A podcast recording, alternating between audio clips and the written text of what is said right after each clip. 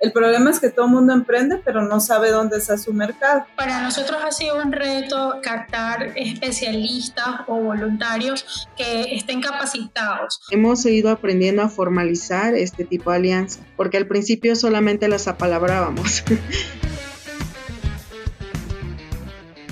Hola, soy Robinson Recalde. Bienvenidos al Business Clinic, un podcast donde emprendedores ayudan a emprendedores a superar los desafíos que tienen al hacer crecer sus negocios. Hoy desde Quito, a Ciudad de Guatemala, conversaremos con Adriana Aguilar. Hola Adriana, ¿cómo estás? Bienvenida al Business Clinic. Un placer conocerte y un placer que estés aquí con nosotros. ¿Cómo estás hoy? Muy bien, gracias por la invitación. Estoy muy emocionada de poder eh, dar consejos para los emprendedores y muchas gracias por tenerme en tu programa. Adriana es cofundadora de Juxten y del programa Escalera en Guatemala, ex becaria y board member del programa WellI de los Estados Unidos. También forma parte del Advisory Board para WiseHer y tiene 20 años de experiencia en el desarrollo de negocios. Ha empleado la tecnología en la educación de adolescentes, personas con necesidades especiales y mujeres emprendedoras, bueno, yo empecé muy joven en todo este tema del emprendimiento, capacitación, a los 16 años. En los últimos cinco años me he enfocado más que nada en trabajar con mujeres y jóvenes de áreas rurales, porque siempre los jóvenes y las mujeres son los que más tienen una necesidad de cómo estructurar bien sus negocios y hacerlos eh, efectivos. Cuéntame, cuéntame un poquito por qué mencionas eso en particular. ¿Por qué crees que los jóvenes y las mujeres necesitan más ayuda? En Guatemala y posiblemente en el Triángulo Norte de Centroamérica, muchas veces las personas no estudian y no tienen eh, oportunidades de desarrollo, no porque ellos no quieran, sino que pues, simplemente la vida no se los permite. Por ejemplo, aquí las personas trabajan mucho en áreas agrícolas el papá y la mamá se van desde muy temprano y los dejan solos y la escuela queda a dos kilómetros. Realmente imagínate, tuvieron la oportunidad de estudiar dos, tres años en la primaria y ya con una edad grande donde no tienen hábitos y demás, entonces luego no tienen oportunidades de trabajo, oportunidades de seguir estudiando, ya tienen hijos y demás. Entonces, esa para las mujeres y para los jóvenes es una carga muy fuerte que luego no les permite avanzar. Por eso yo creé un programa que se llama Programa Escalera, que se trata de enseñarles alfabetización digital y alfabetización financiera para que ellos entiendan y puedan poner un negocio en su comunidad. Estudiamos a la comunidad antes que nada para ver qué oportunidades hay, porque el problema es que todo el mundo emprende, pero no sabe dónde está su mercado. Entonces nos enfocamos a que sí tengan el mercado, las conexiones que idealmente los van a llevar a la inversión pero también toda esa base que les faltó. Oye, qué interesante. Y cuando has trabajado estos mismos programas para mujeres, ¿cuál ha sido tu percepción sobre el empoderamiento femenino en Guatemala? Iba un poco lento porque eh, todavía hay mucho miedo. Por ejemplo, en Guatemala hemos tenido olas de violencia entonces las mujeres tienen miedo de que, ay, si digo que tengo un negocio me va a pasar algo. O los conceptos de tener tu propia empresa, registrarlo, a veces no funcionan porque lo registran a nombre del esposo, del hermano o del eh, pariente, hombre, porque piensan, es que él sí sabe de eso, yo no. Entonces aquí también experimentamos un poco de lentitud, pero sí últimamente se ha tratado de empoderar a las mujeres y decirles, ¿verdad?, que que tienen que formalizar sus negocios, salir adelante, decir que son de ellas. Sí, tomar propiedad de lo que están haciendo, tal como estás haciendo tú. Tú creo que eres un ejemplo perfecto de eso que estás tratando de profesar en Guatemala. Gracias. Sí. sí, bueno, te quiero preguntar otra cosita, y es que, bueno, habías hablado de que tenías unas iniciativas en otros países de Latinoamérica. ¿En cuáles países tuviste esas iniciativas y si nos puedes contar un poquito de la experiencia? creo que es un tema compartido en varios países latinoamericanos, en Honduras, en México, por ejemplo, he visto que, ay, sí, ella tiene un, su negocito, ¿verdad? Ay, ayuda un poco para la familia y a veces es la mitad del ingreso de la familia. O el, ingreso completo. O el ingreso completo, porque son mujeres que sostienen a su familia y demás, entonces, pero lo, como diríamos en Guatemala, lo ningunean, ¿verdad? esa, esa pero porque no hay modelos. Claro, sí. Entonces, yo te quería preguntar, y esto es para satisfacer, digamos, mi curiosidad realmente, ¿cómo tú ves, qué tú crees que podría pasar si las mujeres tuvieran el empoderamiento que tú deseas que tengan? Pues yo creo que tendríamos países más prósperos, más desarrollados, porque cuando el 50% de la población que tenemos no tienen desarrollo, no tienen acceso a educación, a calidad de vida y demás, el país nunca avanza. Eh, por ejemplo, yo que estoy en tecnología y en cosas así por el estilo, siempre es como 10 hombres y yo en las reuniones o en cosas. Entonces, eso se ve el desbalance claro y yo porque estoy ahí porque fui necia, ¿verdad? Entonces, ¿qué pasa con las que no son necias? Incluso son eh, ambientes hostiles, ¿verdad? Porque muchas veces en los, en los rubros gobernados por hombres, ¿verdad? A veces es como que te intimidan, ¿verdad? O, te hacen de menos por ser mujer, o te acosan incluso, porque es un problema muy serio. Entonces, las mujeres por evitar eso, mejor no se meten, pero eh, eh, eso se demuestra en la falta de desarrollo.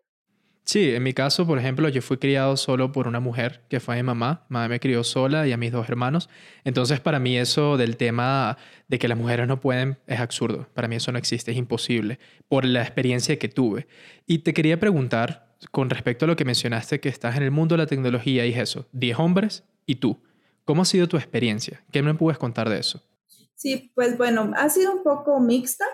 Tu, amigos que me enseñaron a programar, hombres, ¿verdad? La, todos, ¿verdad? Que me enseñaron cómo era este negocio, porque yo empecé en, en tecnología por la capacitación, por e-learning. Yo quería hacer algo, ellos no me ponían atención, entonces, bueno, voy a aprender a hacerlo yo misma. Y luego me fueron enseñando pero también, eh, por ejemplo, una vez que, que, alguien quería contratar a un programador y, lo, y al final el programador lo contraté yo porque se quiso venir a mi empresa en lugar de la otra, me dice, es que tú le hiciste ojitos, por eso se fue contigo, no porque mi empresa es seria, formal, el proyecto estaba bien. Entonces es como un poco mixto, Claro, yo honestamente pienso que estás haciendo una labor increíble y bueno, te admito la ignorancia que tengo por completo de la situación que hay en Centroamérica. Sé del tema de la violencia de género, porque eso es algo que escuchamos todos los días lamentablemente y lo que decías, que las mujeres muchas veces sienten que no tienen el poder para hablar abiertamente de lo que quieren hacer, es terrible y pienso que en Latinoamérica nos pasa en todos los países sin ninguna excepción.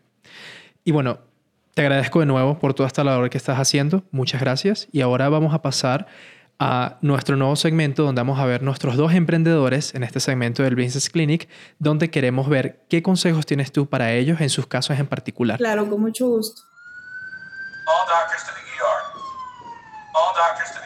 Mi nombre es Esther Araceli Díaz Cruz. Soy de San Cristóbal de las Casas, Chiapas, acá en México. Y el emprendimiento que tengo junto con mis compañeras, nuestra colectiva se llama Mujeres Unidas por la Inclusión. Esther tiene un centro de entrenamiento dirigido a personas con capacidades especiales, proyecto que ya ha conseguido impactar a muchos, pero que para ampliar su impacto social hoy tiene un desafío.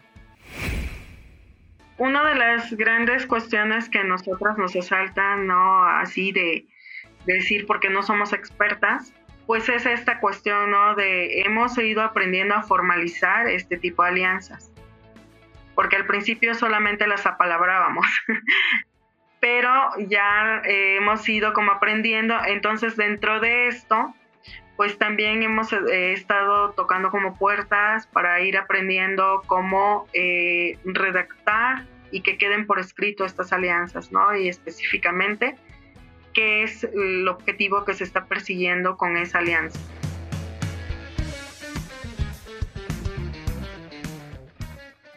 Perfecto. Entonces, te quiero preguntar cuáles son tus primeras impresiones. ¿Cómo ves su caso?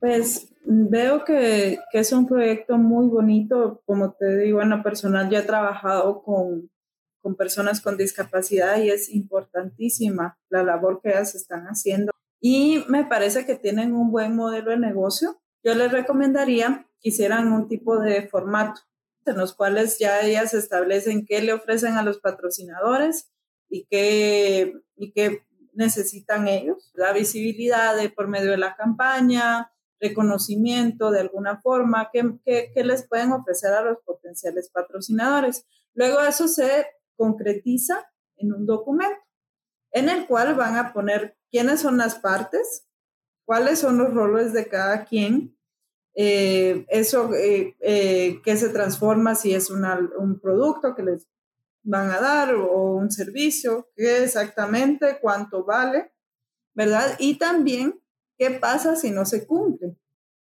Excelente. Entonces, en resumen, crea tus planes de patrocinio y formaliza el acuerdo con tus nuevos aliados a través de un documento mucho más formal que hable de todo lo que en específico dan y reciben. Adriana, te agradezco mucho por estas primeras reflexiones que le estamos dando a Esther y qué te parece si ahora pasamos a la segunda persona del Business Clinic para ver qué recomendaciones tienes. Claro. Erika Lares, yo soy venezolana, estoy en Ecuador desde hace tres años, eh, soy ex alumna de los programas de la Embajada Americana y pues estoy un poquito relacionada con, con los temas de emprendimiento porque eh, con mi compañera Alexandra, que conocí en el programa de la Embajada Mujeres Líderes, decidimos desarrollar un emprendimiento social que se llama Fundación Ciudad Mujer. Erika es cofundadora de una asociación que capacita a mujeres emprendedoras en una variedad de temas gracias al apoyo de instructores voluntarios. ¿Será factible este modelo?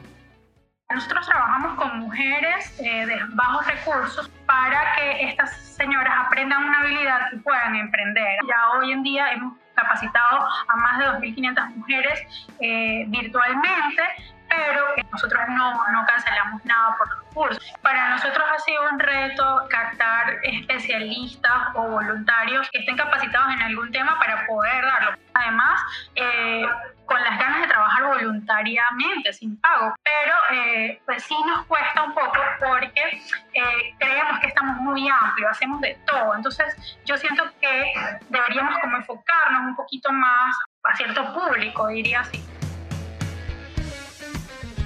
Entonces, Adriana, ya escuchamos ahorita a Erika Lares. ¿Qué piensas de todo lo que ella comentó? ¿Cómo es su caso?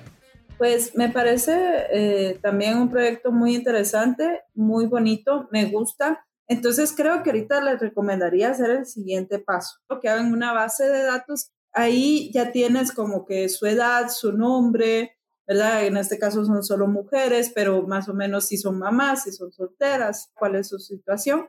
Entonces, analizar esa información para definir su curva y ver cuál es su target, público objetivo, y sacar el perfil de, la mujer que está interesada en sus servicios.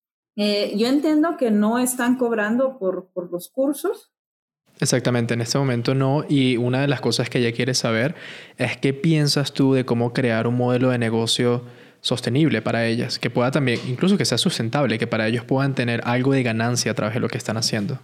Yo les recomendaría, hay muchos programas que, por ejemplo, cuando alguien estudia, ¿verdad? Y se gradúa o consigue un trabajo por lo que estudió con ellos, les da una pequeña remuneración, ¿verdad? De sus primeros ingresos y, demás, que puede ser, por ejemplo, un porcentaje, ¿verdad? del ingreso por dos o tres meses o eh, una cuota que le ayude para otra, o que patrocine, digamos, a otra estudiante. Y respecto a los voluntarios y a, los, y a las personas que, que dan los cursos, también, ahí sí que creo que muy informático todo, pero es crear un sistema. Porque entonces, por ejemplo, tú pones todos tus temas eh, si vas a dar los cursos en enero, los pone, empiezas a planificar en octubre, todos tus temas y eh, pones qué personas vas a invitar, les das eh, un reconocimiento. El crear un sistema es determinar qué va a hacer la persona y qué le vas a dar tú a cambio. Que mucha gente tiene la pasión por ayudar, pero luego cuando ya lo ven que es responsabilidades y que no es tan divertida la cosa, ¿verdad? Entonces se echan para atrás. Y bueno, si eres voluntario con nosotros, vas a aprender a dar cursos, vas a aprender a, a, tratar con gente. Entonces, que ellas vean ese valor que ellas les están dando a sus voluntarios. Y encima es como que encima de todo, aparte de que aprendes y todo eso, estás ayudando a mujeres. Respecto a que están como que cubriendo muchos temas, yo haría lo mismo. Es todo analizar la información que ya tienen, ver cuál es su, su su tema estrella y enfocarse en pulir y que las mujeres de la asociación de ellas se distingan porque son buenas panaderas, son buenas costureras, son buenas, ¿verdad? O sea, de que, que haya una reputación detrás. Claro, y esa excelencia educativa también las empodera, ¿verdad? Porque quería volver a lo que hablábamos al principio, de cómo una mujer puede abrirse espacios en el mundo laboral o en el emprendimiento con todas las trabas que eso conlleva. Le recomendaría que primero que nada, que, que no se dé por vencida y que no acepte la primera respuesta que le da a. Eh, que se quite la pena. El no ya lo tenemos todos y o nos quedamos igual o, o de repente sale un sí. Entonces es eso, que se quiten la pena y que no se tomen a pecho lo que les digan, porque yo le digo a la gente, esa persona no te conoce, no sabe tu lucha, no sabe tus valores, no sabe todo eso. ¿Realmente esa persona puede emitir un, juicio sobre ti? No, es eso, si estás viendo avances y si estás viendo eh, que te gusta eso, entonces vale la pena perseguir el sueño. Me encanta, me encanta todo lo que acabas de decir. Mencionaste muchas veces quitarse la pena. ¿Cuáles son tus estrategias para quitarte la pena? Bueno, primero, eh, a veces es practicar, ¿verdad? Escribir más o menos qué quieres decir, porque cuando uno está nervioso se le olvida, ay, es que quería mencionar que hice esto, o algo así, ¿verdad? A mí, a, mí me ha pasado a veces, ¿verdad? Entonces, eh, cuando haces un pitch o algo así, te da muchos nervios. Entonces, como que apuntar puntos claves que quieres mejorar, mencionar, perdón, y practicarlos. En el espejo, ¿verdad? Muchas veces, o incluso en la cámara del teléfono, como miras como que cómo hablas y todo eso. Entonces, ese sería uno. Luego eh, es como apuntar los miedos. Yo les digo a las personas, ok, tengo miedo de que la gente vaya a pensar esto de mí o que me vayan a decir tal cosa. Entonces luego yo vengo y apunto, bueno, ¿qué pasaría? ¿Cómo me sentiría yo si me pasa eso? Entonces, ¿cómo tratar de manejarlo? Porque así como que te apoderas de tus miedos y que le demuestran a la gente, ¿verdad? a mí me encanta hacer eso, es que no se puede, no se puede, no se puede, pero luego así como, aquí está, sí se pudo. Adriana, te agradezco muchísimo por estar hoy conmigo, por este tiempo que me acabas de dedicar. Y bueno, gracias por formar parte del podcast Business Clinic y gracias también por ayudar a estas dos chicas, Esther y Erika, que probablemente estén muy agradecidas por todo lo que acabas de decir. Y de nuevo, yo te felicito muchísimo por tu labor. Bueno, muchísimas gracias. Te reitero que fue una gran experiencia y gracias por la invitación. Espero que les sea de ayuda a Esther y a Erika y a las personas que nos escuchen. Muchas gracias, Adriana.